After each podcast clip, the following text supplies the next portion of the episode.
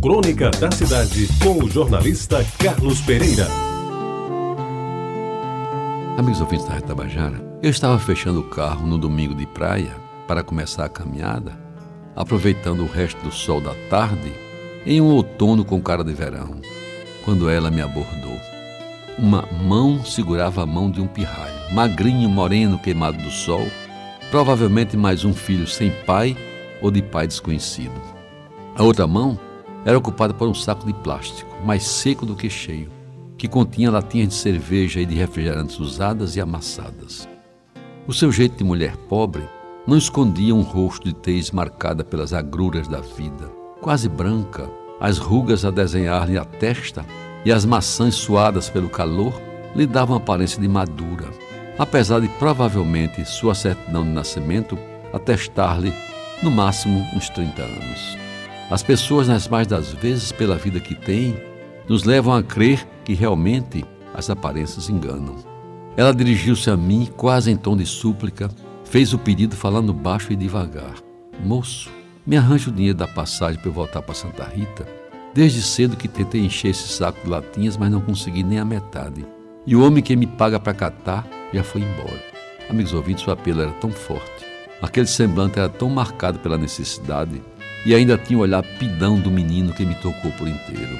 Levei a mão ao bolso, tirei uma nota de 10 reais e lhe entreguei. Ela olhou para a nota e, antes de pegá-la, disse-me com um jeito triste de quem perdeu: Não tenho como trocar. Eu não tenho nenhum dinheiro, moço. E ao dizer-lhe que não queria troco, que os 10 reais eram dela, aquela mulher, gorda, de barriga quebrada, talvez pelos filhos que já teve, não segurou as lágrimas e algumas delas se escorreram pela face. Apenas balbuciou: Deus que lhe dê muita saúde. Obrigado, Senhor. Não sei se foi para mim ou para o que está no céu. O menino, incrédulo, olhava a nota de 10 reais como se nunca tivesse visto igual. E antes que os dois cruzassem a rua, passando para outra calçada, ele olhou para mim, meio desconfiado, talvez imaginando, quem sabe, e temendo que eu fosse pedir de volta aquele rico dinheirinho. Confesso, amigos, que quase chorei também. Ao ver nas lágrimas caindo sobre a face daquela mulher, quem sabe, um bom exemplo de mãe trabalhadora.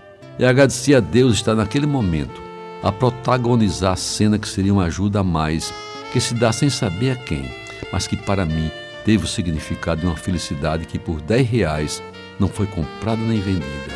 Foram 10 reais de felicidade compartilhada, que se valeram muito para a mulher pobre e desvalida, talvez tenha valido muito mais para mim, pela emoção daquele instante que marcou de modo especial o cair da tarde de um domingo de outono com jeito de verão. Você ouviu Crônica da Cidade com o jornalista Carlos Pereira.